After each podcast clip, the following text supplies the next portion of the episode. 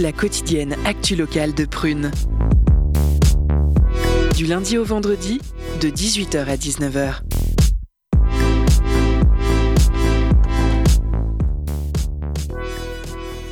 Chers auditeurs, auditrices, c'est un plaisir de vous retrouver. Bienvenue à l'émission Curiosité du vendredi, le décryptage des infos de notre belle région. Toujours Prisca au micro. Euh, bonjour la team, vous allez bien? Ça va. Bonjour, bonjour.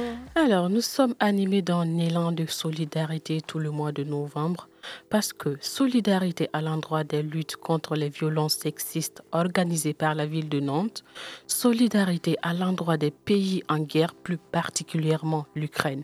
À cet effet, nous recevons Edina Mezovinski, euh, excusez-moi, Edin Mezonovic de l'association franco-bosnienne de Nantes et professeur euh, d'économie. Bonjour monsieur.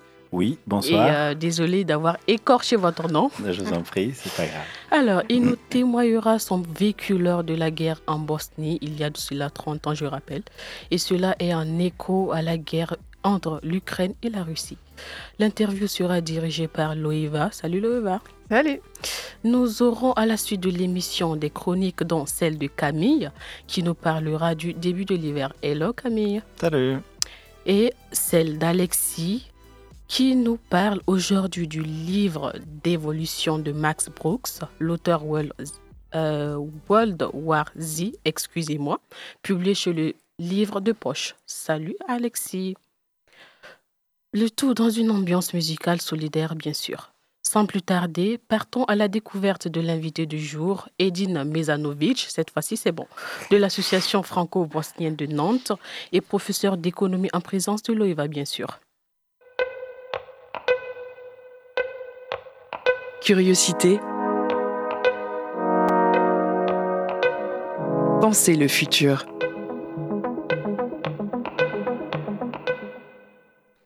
Bonsoir, chères auditrices et auditeurs. Nous nous retrouvons cette semaine à l'occasion du Festival des Solidarités.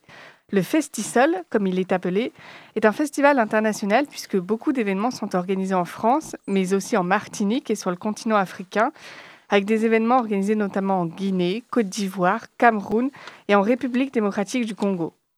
Lancé il y a plus de 20 ans, son objectif est d'organiser des animations conviviales et engagées afin de donner aux citoyens et citoyennes de tout âge l'envie d'agir pour un monde juste, solidaire et durable. Cette année, le festival durera du 18 novembre au 4 décembre et les thèmes choisis pour l'édition 2022 sont jeunesse, interculturalité, vivre ensemble et engagement.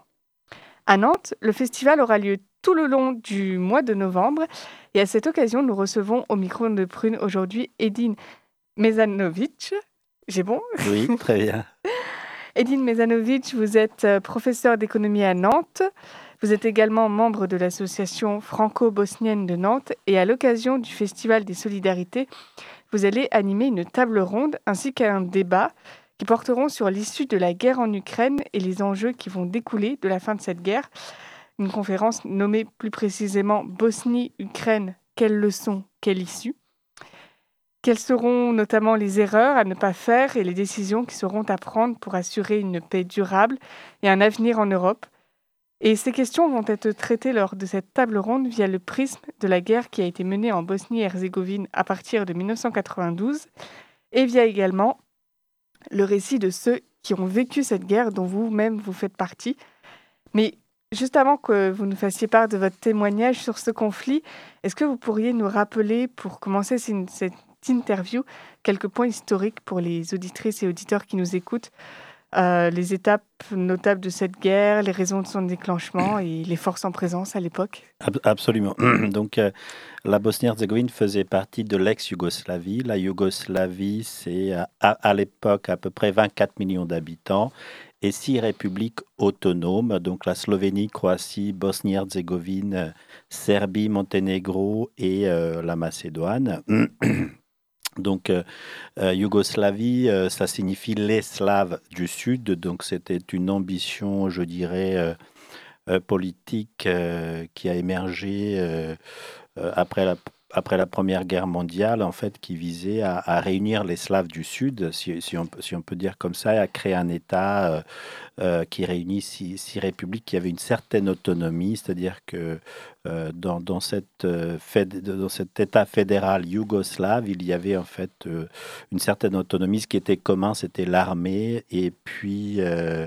enfin la défense, le, ministère des Affaires étrangères, et, euh, mais sinon, chaque république bénéficiait d'une certaine autonomie. Et ce qui se passe en fait après la chute du, mur de Berlin, euh, certaines républiques en ex-Yougoslavie, la première c'est la Slovénie, demandent son indépendance. La Slovénie c'est 2 millions d'habitants, hein, c'est des, pays qui restent relativement petits. Hein, et donc demandent son, son, indépendance. Et l'armée fédérale yougoslave qu'on appelait l'armée populaire yougoslave, en fait, euh, euh, je dirais, euh, a été pilotée à l'époque par la Serbie et Belgrade en particulier. Et Belgrade lance en fait une, une, opération militaire en, Slovénie qui dure très peu de temps, hein, quelques jours, quelques semaines. Et la Croatie fait pareil, elle demande son indépendance. Et, là, effectivement, la, la Serbie lance, enfin, en tout cas, envoie l'armée en Croatie pour empêcher en fait cette, cette indépendance. Et il y a une guerre en Croatie qui a duré également euh, quatre ans. Euh, et euh, la Bosnie demande, enfin, suite à un référendum, la Bosnie demande son indépendance et il y a une guerre effectivement qui est enclenchée et pilotée toujours par, par Belgrade. Et comment dire, euh, euh, euh, le Kosovo également demande, enfin, demande son indépendance en 99 suite à des opérations militaires assez importantes. Et donc, suite à ce, à ce, à ce conflit, en fait, qui, qui, qui, est une agression militaire comme celle que l'on voit en Ukraine, effectivement, on aboutit à, à, sept pays indépendants au bout de, on va dire, au bout d'une quinzaine d'années. Donc aujourd'hui, la Yougoslavie n'existe plus et euh, effectivement, la Bosnie, elle, suite aux accords de Dayton, euh, euh, a eu comment dire, un, accord de paix, mais qui n'a pas résolu, je dirais, tout un tas de problèmes, en tout cas qui a figé dans le marbre un certain nombre de divisions qui, ne rendent pas service aux, citoyens du pays. Mmh. C'était ma question suivante, vous l'avez anticipé et on reviendra dessus plus tard dans l'interview. Donc, Juste euh, en une phrase, donc euh, le conflit en Bosnie-Herzégovine s'est terminé, vous venez de le dire, par les accords de Dayton, donc en 2008. Alors c'était en, en, novembre 95. Pourquoi ai-je trouvé 2008 sur, euh, sur Internet? Ah non, ok, 95. Oui, donc la guerre en Bosnie c'était 92-95 et la Croatie c'est 91-95. D'accord. Et, et le, le Kosovo c'est 99. Ok. Donc, euh, ok, euh, on a déjà un peu plus de, de points de compréhension. Euh, le 24 février dernier, donc débutait la guerre en Ukraine, dont nous sommes entrés il y a quelques jours dans le neuvième mois du conflit. Il n'était pas encore 6 heures du matin à Moscou que Vladimir Poutine annonçait le début de l'invasion russe en Ukraine, ramenant la guerre sur le sol européen alors que celle-ci avait disparu depuis plusieurs années. Nous les avons toutes et tous vues, ces images des bombardements, des arsenaux militaires, du peuple ukrainien devant se, résoudre à fuir leur pays. Mais ces images ont dû, en avoir, ont dû avoir un écho particulier pour vous, Edine euh, Mezanovic, puisque les bombardements, la fuite, vous les avez connus. Vous étiez habitant de Sarajevo, capitale de la Bosnie-Herzégovine, et vous n'aviez que 12 ans lorsque la guerre a débuté en 1992. Donc, quels sont vos souvenirs sur votre vie avant le début de la guerre? Est-ce que vous pouvez nous raconter un peu comment vous avez vécu le début du conflit? Écoutez, euh, avant le début de la guerre, donc euh, moi, mon papa était facteur, ma mère était euh, femme au foyer. Donc on vivait, je dirais, une vie normale. Et c'est vrai que quand la guerre a commencé, déjà on ne pensait pas que la guerre allait être aussi, aussi intense. Et on pensait que Sarajevo allait être épargné, comme c'est la capitale de la Bosnie. On pensait que l'Europe allait réagir et nous défendre, en tout cas faire quelque chose pour nous. Et euh, c'est vrai qu'on a été surpris par la violence en fait des, bombardements.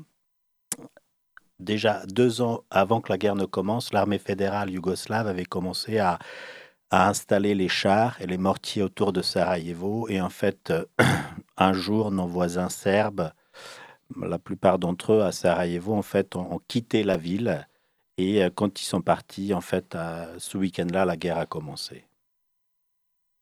Et quels changements se sont produits dans votre quotidien pour vous lorsque la guerre a la, la, guerre, c'est c'est l'enfer, c'est un océan de, de souffrance. Décrire un bombardement, c'est assez difficile. Vous restez des jours entiers dans des caves humides. Vous avez des bombardements en fait qui durent des heures et des heures et vous pouvez pas aller dans votre maison pour aller préparer quelque chose à manger ou ceux qui qui, osent le faire, en fait, risquent leur vie. Euh, vous entendez, en fait, euh, vous voyez les, les, les, missiles qui passent, vous les voyez passer. Moi, là où j'habite, en fait, il y avait un, bâtiment qui était assez important, avec des antennes qui transmettaient, en fait, euh, la télévision nationale. Donc, ils ont bombardé beaucoup cet endroit, y compris avec des avions militaires. Et en fait, bah, vous êtes on est abasourdi parce qu'en fait, on, se dit, euh, on ne comprend pas euh, pourquoi on fait tout ça et on est frappé par la puissance de destruction des armes, si vous voulez, qui, qui, sont lancées. Et euh, voilà, c'est des bombardements, c'est des snipers qui tirent. On vous voit, Sarajevo, c'est comme Grenoble, donc vous avez imaginé la population qui est en ville et puis les, les chars, etc., installés sur les collines. Donc on vous voit quasiment de, partout, si vous voulez. Vous ne pouvez pas vraiment vous, cacher. Euh. donc euh, la guerre, euh, c'est c'est la famine, c'est voilà, c'est la destruction, c'est beaucoup de souffrance. Il y a un événement, vous, que vous avez vécu en particulier Oui, absolument. Écoutez, moi, j'ai été très grièvement blessé. Donc, après presque cinq mois du début du siège, euh, un, soir, donc c'était le 26 août 92. On, s'est un petit peu relâché, il n'y avait pas de bombardement dans notre quartier et euh, un obus de très gros calibre a, touché un arbre qui se trouvait à une quinzaine de mètres au-dessus de nous. Mon père et, un voisin jouaient aux échecs et euh, l'obus a mortellement blessé mon père qui, a été tué sur place. Et le voisin qui était là a perdu ses deux jambes et une voisine un bras. Donc, euh, écoutez, c'est vrai que c'est des, des, choses qui sont difficiles à, à expliquer. Euh, voilà, c'est c'est beaucoup de souffrance et voilà, c'est vrai que je pense aussi à, ceux, aux gens d'Ukraine parce que malheureusement, on ne se rend pas compte de la, de, de, la puissance des armes qui sont, euh, qui sont à l'œuvre sur place, en fait. Et puis, euh, au, désarroi, en fait, des gens qui sont à côté, qui peuvent pas aider, si vous voulez, quand quelqu'un est très grièvement blessé. On ne peut pas vraiment l'aider ou le secourir sur, place, quoi. Mm. Donc, euh, vous, avez été admis à l'hôpital. Votre maman a réussi à avoir un, obtenir un rapatriement en France. Et euh, vous êtes arrivé en France à Paris, puis à Nantes. il a fallu un peu tout recommencer à zéro, on peut dire, euh, s'installer dans une ville inconnue, apprendre, prendre le français. Comment vous avez vécu votre arrivée en France? Écoutez, euh, quand, quand, on a été évacué par la médecin du monde de Sarajevo, on nous a dit qu'on allait rester là trois mois pour avoir les soins d'urgence. Donc, on pensait retourner en Bosnie. Malheureusement, la guerre a duré. Euh, donc on a attendu trois mois, six mois, un an, deux ans, trois ans. Il y avait toujours la guerre, si vous voulez. Et donc, au début, euh, on pensait retourner. Puis, au bout d'un certain temps, on s'est dit bah, il faut, travailler sérieusement à l'école, essayer d'avoir le brevet des collèges. Et puis, euh, de fil en aiguille, en fait, j'ai fait le lycée ici, puis les études supérieures. Et finalement, on est resté, vivre ici. Mais c'est sûr qu'on repart de zéro. On est arrivé en France, on avait un sac euh, avec quelques, quelques affaires, quelques vêtements. Et il faut tout recommencer à zéro. C'est vrai que c'est, c'est, très difficile. Et en particulier pour les gens qui, euh, je pense à ma mère qui, qui, avait déjà, euh, qui à l'époque avait 35 ans, donc n'a pas fait la scolarité en France, n'a pas appris le français, etc. Pour ces gens-là, c'est encore plus difficile, oui. Mm. Mm. C'était la première partie de cette euh, interview. Euh, restez avec nous en direct, euh, chers auditrices, auditeurs, pour la deuxième partie que nous aborderons après la pause musicale. Alors, à propos de cette pause musicale, c'est Zodiac de Basto.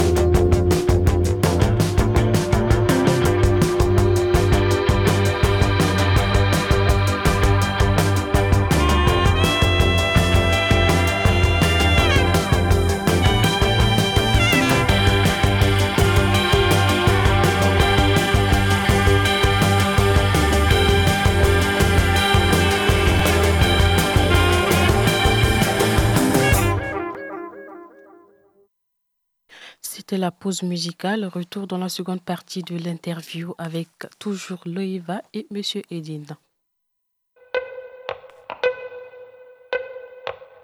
Curiosité. Pensez le futur. Vous êtes de retour en direct sur Prune pour euh, l'interview avec Edine Mezanovic sur notamment la table ronde qui est organisée pour le Festival des Solidarités. où nous abordons la question de l'Ukraine sous le prisme de la, guerre en, Bosnie qui a lieu, eu lieu il y a 30 ans.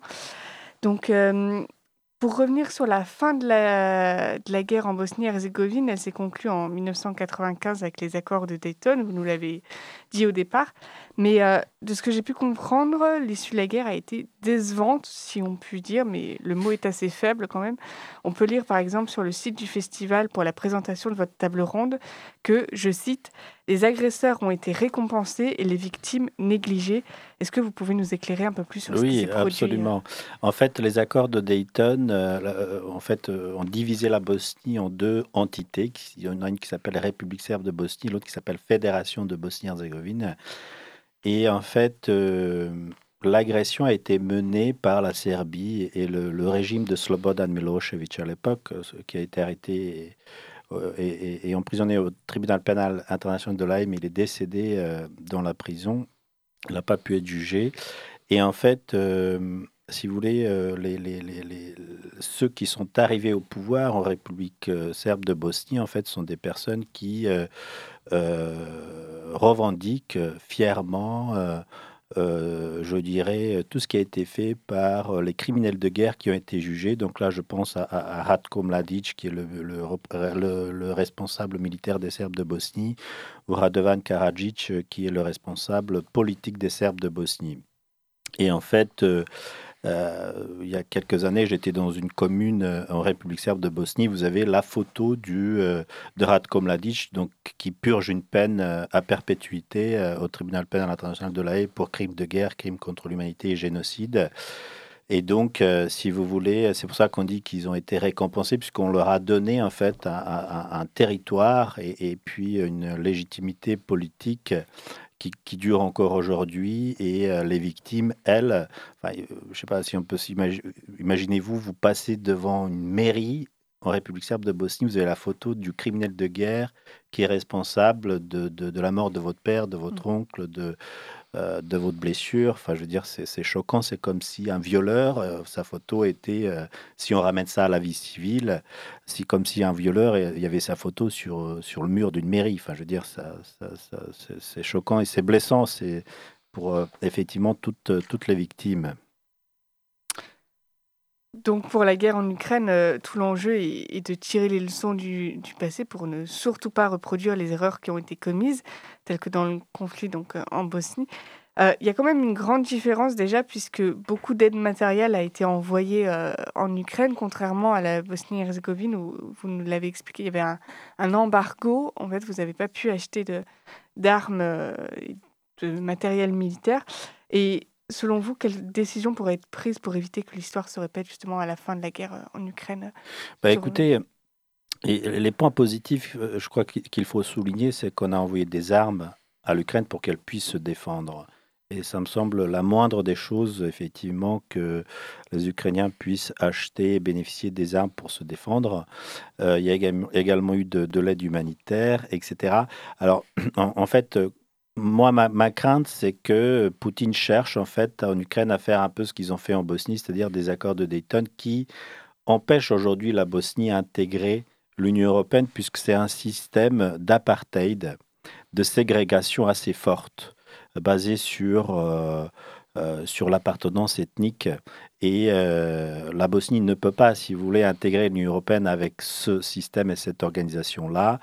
Et euh, j'ai peur que demain, en fait, euh, euh, bah, en Ukraine, si vous voulez, on dise bah, l'Est de l'Ukraine, le Donbass, etc., va bénéficier d'un d'un statut qui empêcherait l'Ukraine à, intégrer l'Europe, si vous voulez.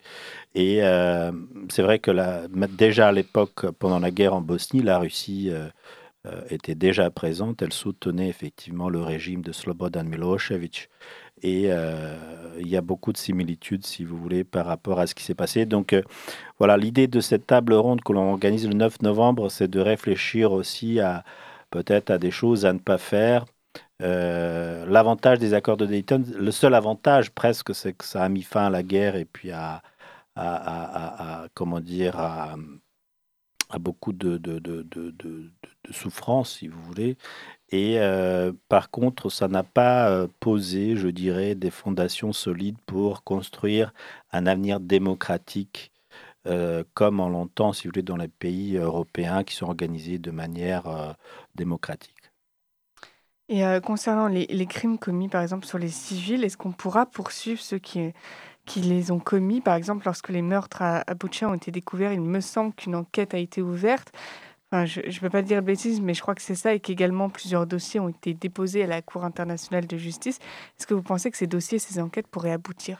Écoutez, je l'espère. Euh, la France a envoyé des enquêteurs pour euh, prendre des, euh, faire des, prélèvements, faire des enquêtes sur place, et, c'est positif.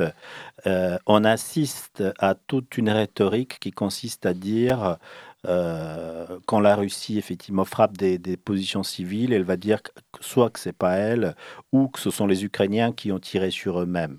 Donc, si vous voulez, il y a toute une rhétorique qui euh, qui fait que l'objectif est de semer le, le, doute en fait et, le trouble dans, le regard, en tout cas dans, les yeux des, des, personnes de la communauté internationale en général.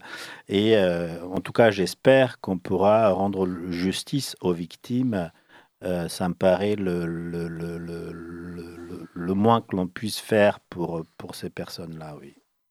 Et est-ce qu'il comment les sanctions seront-elles appliquées? Et je, me suis posé la question si les responsables, euh, par exemple, qui, sont jugés, sont des gradés militaires russes. Est-ce que c'est possible déjà de les juger sans qu'ils soient présents, puisqu'ils ont pas, on n'a pas réussi à les attraper Et ensuite, si, si ils sont jugés coupables, le seront, je pense. Euh, comment on applique les sanctions puisqu'ils n'ont pas assisté Écoutez, c'est une bonne question. Je vais prendre l'exemple de, de, l'ex-Yougoslavie. Euh, euh, en fait, on a, euh, comment dire, créé un tribunal qui s'appelle le tribunal pénal international pour l'ex-Yougoslavie. On pourrait imaginer un tribunal pénal international pour l'Ukraine qui pourrait effectivement juger les criminels.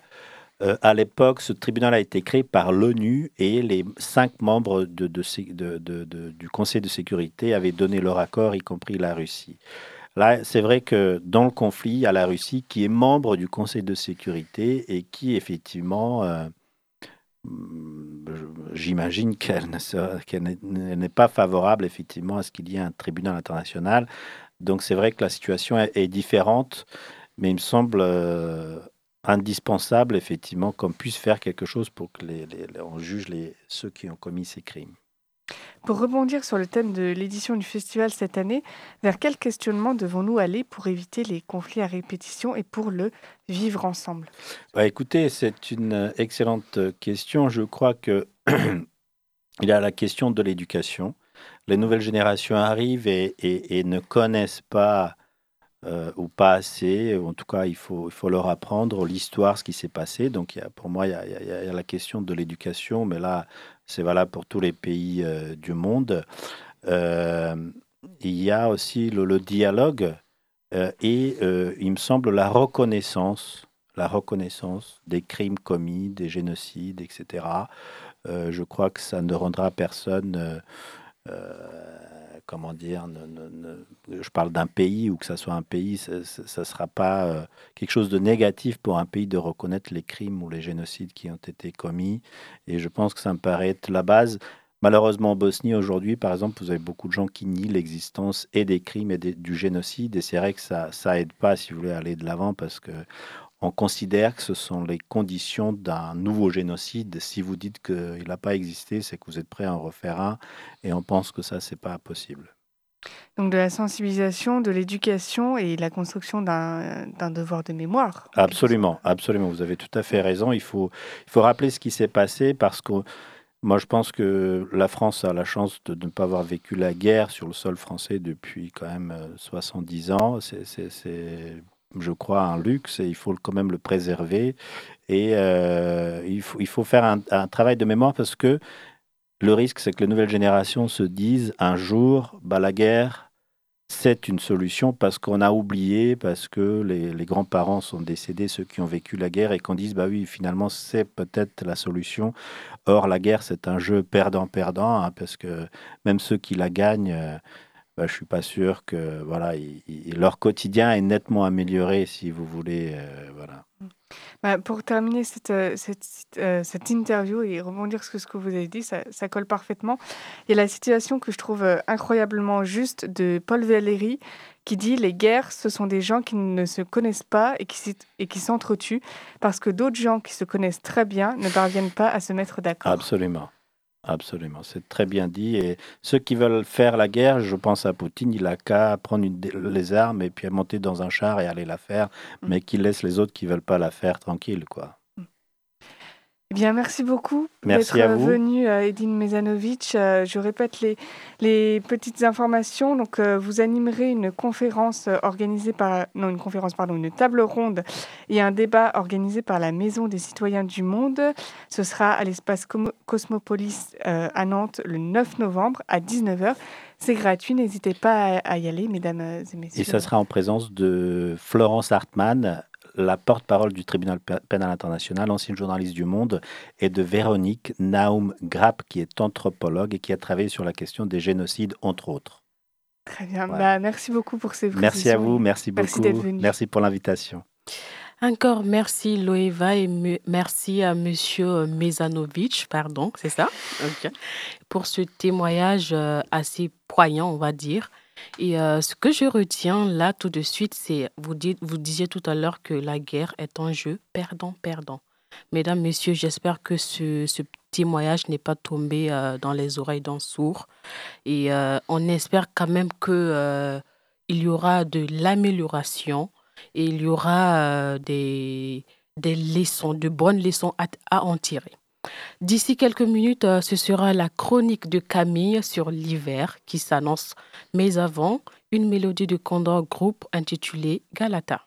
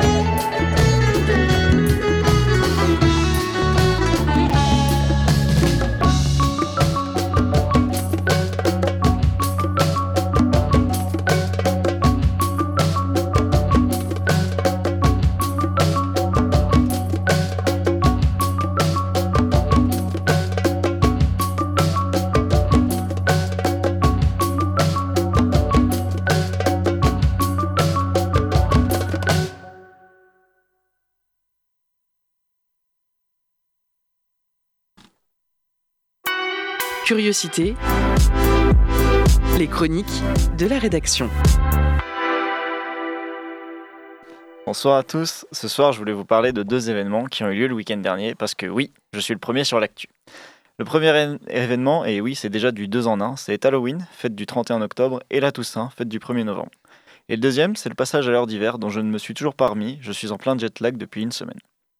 Commençons donc sans tarder par les festivités récentes, puisque les deux dates sont intimement liées, contrairement à ce que tous les zinzins anti-américanistes voudraient vous faire croire.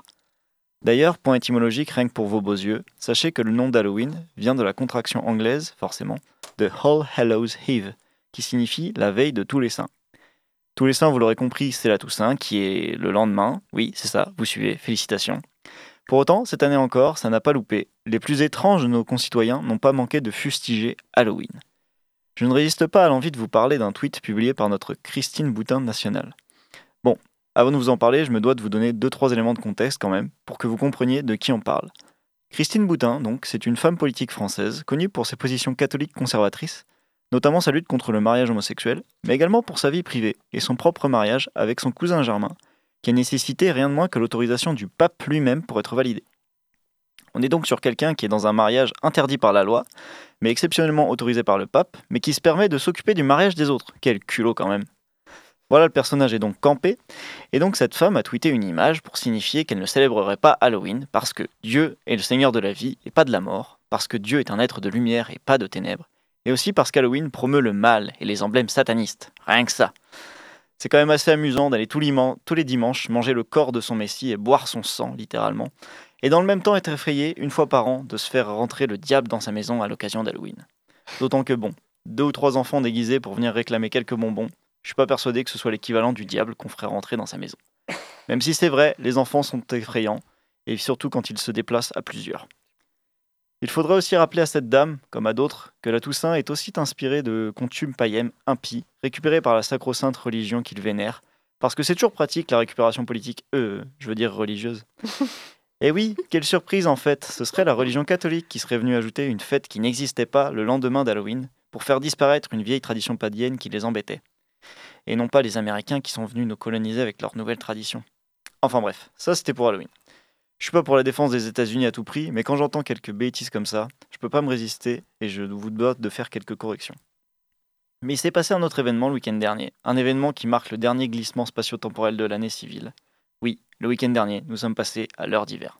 Alors non, je ne trancherai pas aujourd'hui l'éternel débat, la question qui vous taraude tous. Mais du coup, on gagne une heure ou on perd une heure? Soyons honnêtes, de toute façon, on n'en a rien à foutre. Qu'est-ce que ça change cette heure? Vous comptiez l'occuper comment? Une heure en plus ou en moins dans votre vie? Vous croyez que ça, ça va changer quoi? Non, ça ne changera pas la face du monde. Le vrai point à retenir de ce changement d'horaire, c'est que ça y est, c'est officiel, nous sommes en hiver. Vous pouvez donc rallumer vos raclettes, sortir vos plus beaux plaids et commencer à saouler tout votre entourage avec les fêtes de fin d'année. Alors on fait Noël chez toi ou chez moi et ta belle-mère, on l'invite Préparez-vous aussi à vivre dans le noir pour les mois à venir. On ne verra plus beaucoup le soleil avant le printemps. Profitez de chaque instant de lumière entre la grisaille et la nuit, ça va être la déprime. Autre mauvaise nouvelle amenée par l'hiver, j'ai déjà aperçu les premiers rayonnages de Noël. Les grands pontes du capitalisme, à peine sortis d'Halloween, ont déjà remplacé les bonbons par les jouets pour enfants. J'ai même déjà vu les premiers calendriers de l'Avent, les films de Noël commencent à ressortir sur les plateformes de vidéo à la demande, et Maria Carey ressort de sa cryogénisation annuelle pour aller nous saouler avec sa chanson pourrie là. Bon, à m'entendre pester comme ça, on pourrait croire que je déteste l'hiver et que je ne suis qu'un vieux grincheux aigri et insupportable. Ce qui est ce qui est vrai. Mais franchement, ça vous excite, vous, une saison entière où on a froid, où on voit pas le soleil, où il fait davantage nuit que jour? Bon, allez, il est temps pour moi de rentrer en hibernation, mais rassurez-vous, je viendrai quand même faire mes chroniques le vendredi soir. Passez un bon week-end et à la semaine prochaine tout le monde. Ah ben, moi, ça ne m'excite pas du tout. C'est sûr que vu, comme tu le décris. Alors, merci Camille. Euh, comme toujours, nous avons des présents pour vous. Faisons donc un tour au cadeau de Lola.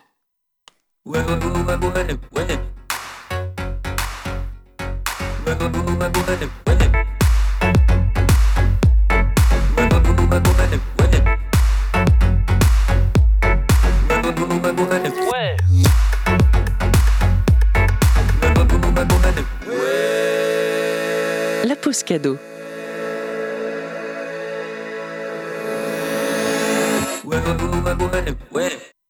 Aujourd'hui, Prume et Grum te proposent de tenter de gagner des places pour le concert de Niro.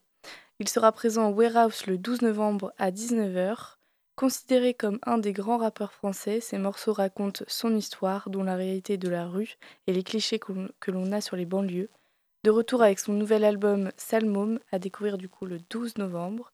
N'hésite pas à tenter de gagner des places en nous envoyant au plus vite un message sur l'Instagram de Prune. Et je vous laisse avec le morceau Contrevents et marées de Niro. Bonne écoute sur Prune.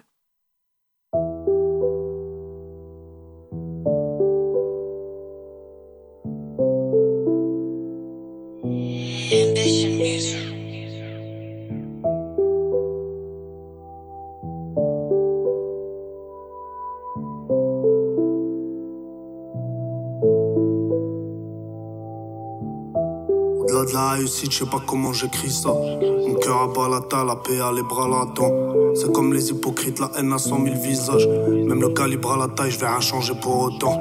C'est chacun pour sa pomme, je sais plus qui m'a dit ça. On n'est pas venu en touriste, faut que ça repousse au printemps. J'attends pas ton album, j'attends Sidney et ça. J'attends pas que la vie me sourit, j'attends mon chèque à temps. Sale tu parles au tel, fuck tes soirées. Je vais ce qu'il a, son short pour un tas de fraîches. On dirait presque que j'ai foiré. Je fais mon truc en secret que je dois leur déclarer. Sale bâtard, incompris, faut du pèse donc on a fait le taf. Je bats les couilles de pas être comme tel ou tel enfoiré. Je tire sur la con, je dors sur un tas de braise. On croirait presque que je m'égare, on dirait presque que je suis carré. C'est trop tard, j'ai compris, c'est de la baise à tous les étages. Je suis arrivé en France en 95. En plein litige, j'ai pas un mot français. Du bitume partout, gros, de la verdure des tours. C'était lourd, encore mieux que dans le fond de mes pensées. Mais quand je parlais, je me sentais incompris. Je comprenais pas pourquoi ils rigolaient. Puis j'ai appris et plus tard j'ai compris. Alors j'ai jamais voulu leur ressembler. Les rebeux comme moi qui se foutaient de ma gueule parce que j'avais un accent et rigolaient ces petites chmettes. Premier jour d'école, c'était bagarre direct, mais ils m'ont pas viré, ils connaissaient ma vie de merde. Ils aimaient trop la guerre donc fallait leur faire. Je leur niquais leur mère et me ramenais leur frère. Moi j'en avais pas donc fallait passer par ça. La hagra gratuite sur un gamin qui avait pas de père. J'ai pu apprendre la violence en l'intégrant. J'ai dû me défendre comme un grand devant des grands. Mon rêve c'était pas de vaincre devant l'écran. Petit la hagra m'aura pas fait blétrant. Les gens se demandent c'est quand je sors et je rate ma vie chaque soir. Et à chaque fois que je m'en sors, la vie me demande de me rasseoir. Les gens se demandent c'est quand je sors, je rate ma vie chaque soir. Et à chaque fois que je m'en sors, la vie me demande de me rasseoir. Tu seras personne avant que tu crèves. Tu grailles pas la galette, tu veux la fève. La peine n'a jamais fait la trêve, gros. La guerre n'a jamais fait la guerre.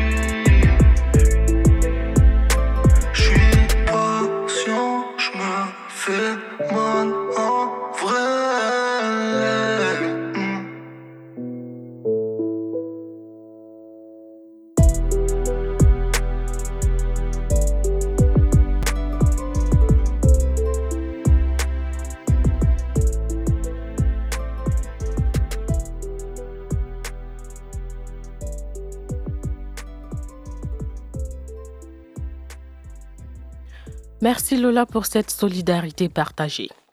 Depuis plus d'un an, 12 radios de la Fédération des radios associatives en Pays de la Loire, FRAP, créent des reportages hebdomadaires à la rencontre d'initiatives qui questionnent la proximité.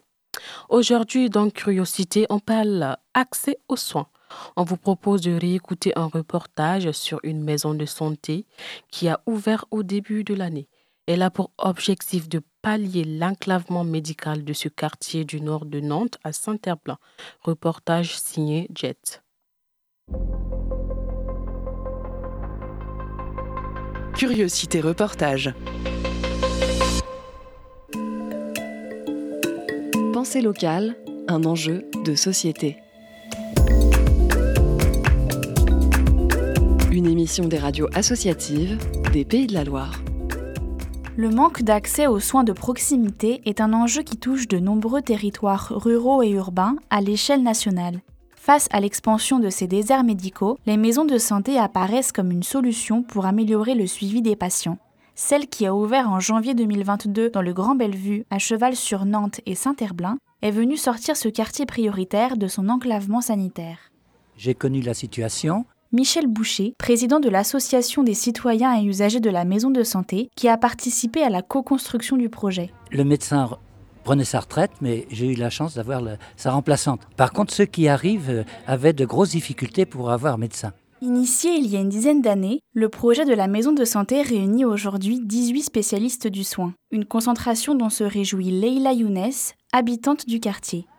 Je vais pas tout le temps là-bas parce que j'ai mon médecin généraliste, elle est toujours euh, à sa place. Mais euh, je vais maintenant euh, y aller pour la gynéco, après je vois, etc. il y a tout, il y a tous les médecins là-bas.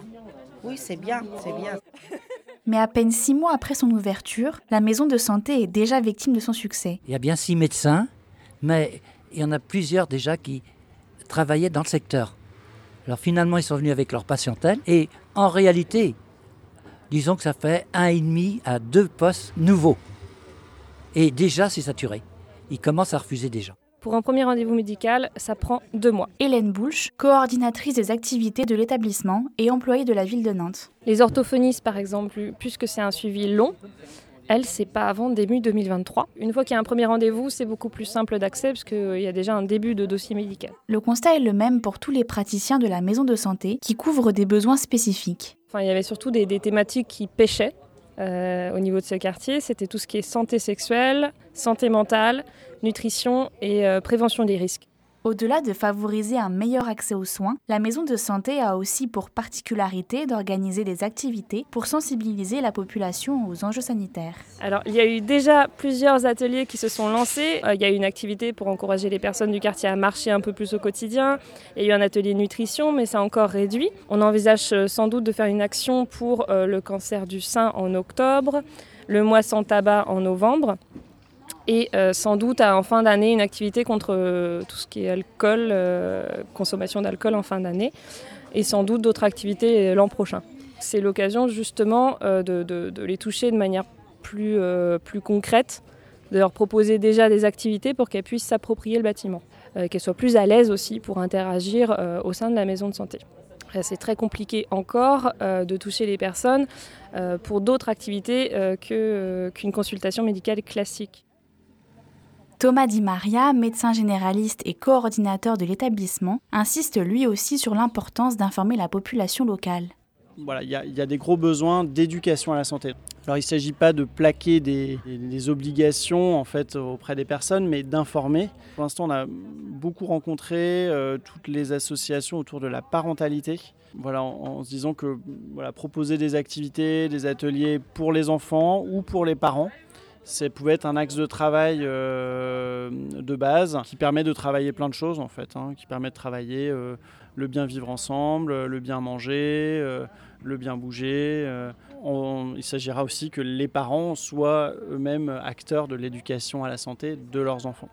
Ces différents enjeux poussent aussi parfois les professionnels à dépasser le simple domaine de la santé. En, tant que médecin généraliste, on est vraiment sensible à aux questions sociales et notamment euh, essayer d'aider les personnes à, avancer sur la question du droit au logement, enfin de l'accès à un logement euh, euh, digne, de pouvoir accéder aux droits. Enfin, voilà. Et donc toutes ces questions-là sont parfois même prioritaires par rapport aux soins voilà, aux soins à proprement parler. D'ici 2023, une nouvelle maison de santé devrait voir le jour à Nantes-Nord pour répondre à des dynamiques similaires à celles du quartier prioritaire du Grand Bellevue.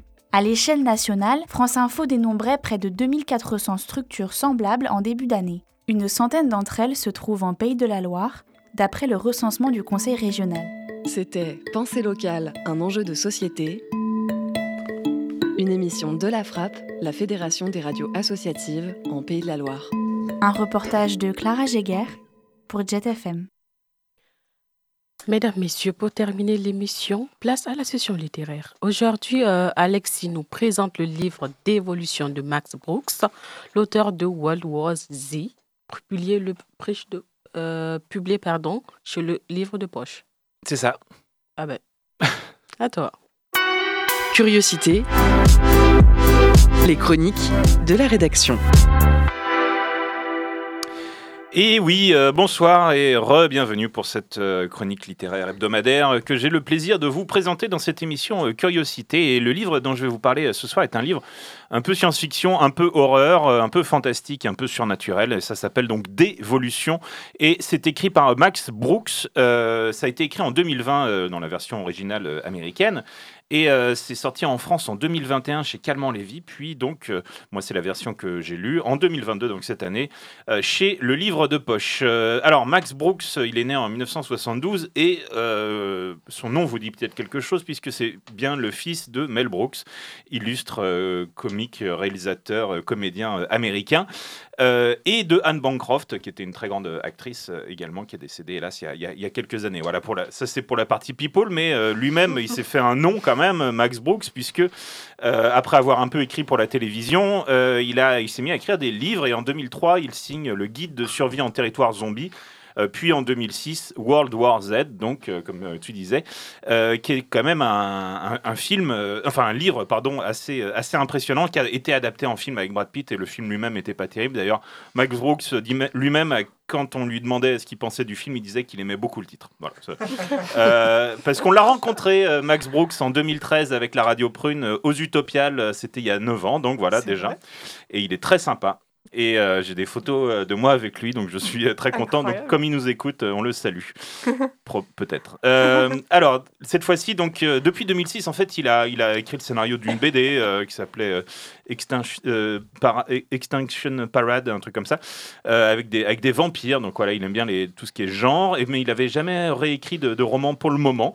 Et euh, donc c'est un retour qui est assez attendu euh, puisque bah voilà World War Z c'était quand même assez euh, assez éclatant comme comme comme film comme livre décidément et ici il va s'attaquer à un autre mythe donc pas les zombies pas les vampires mais à celui du Bigfoot donc le Bigfoot, la légende américaine euh, de, euh, du Yeti, si vous voulez, euh, ah. mais version américaine, c'est-à-dire dans les bois, donc pas avec une, une fourrure blanche, mais une fourrure plutôt marron.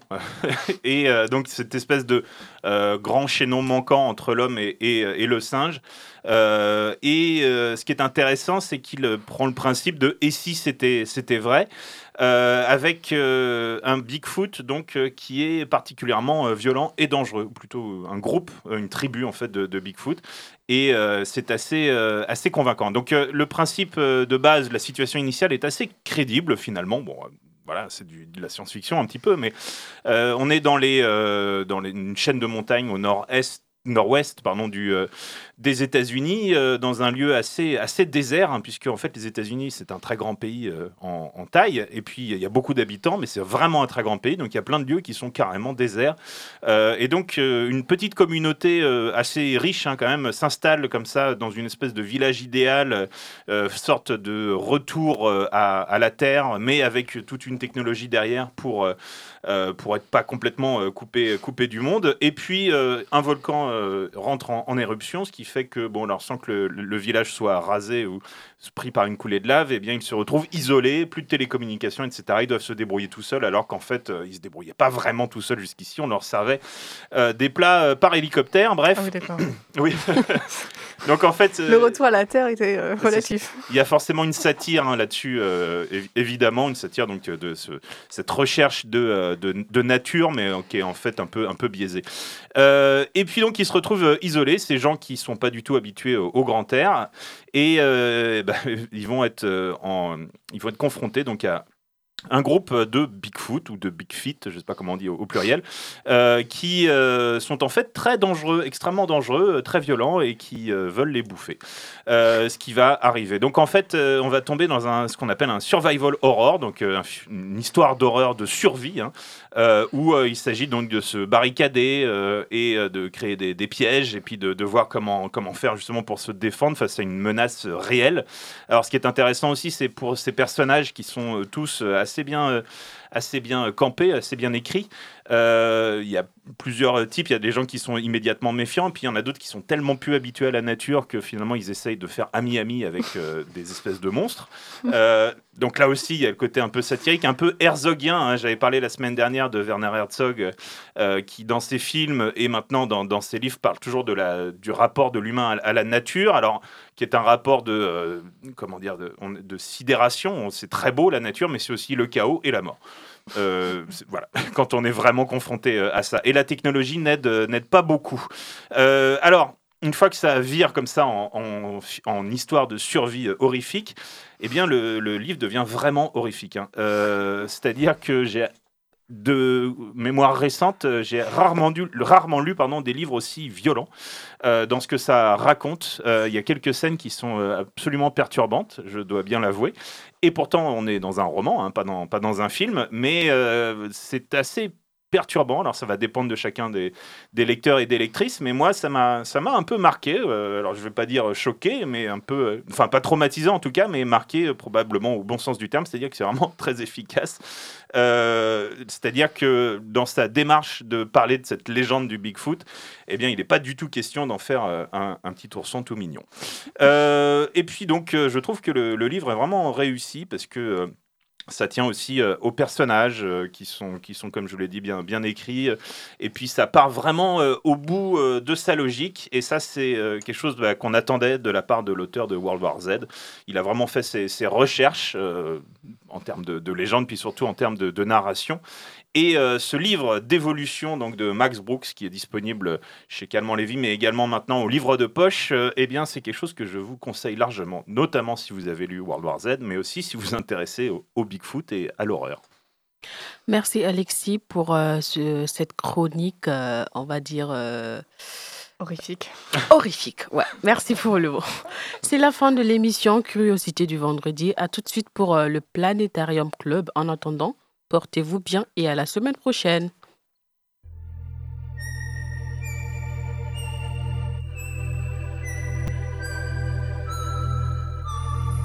Curiosité. Du lundi au vendredi de 18h à 19h. Et en podcast sur prune.net.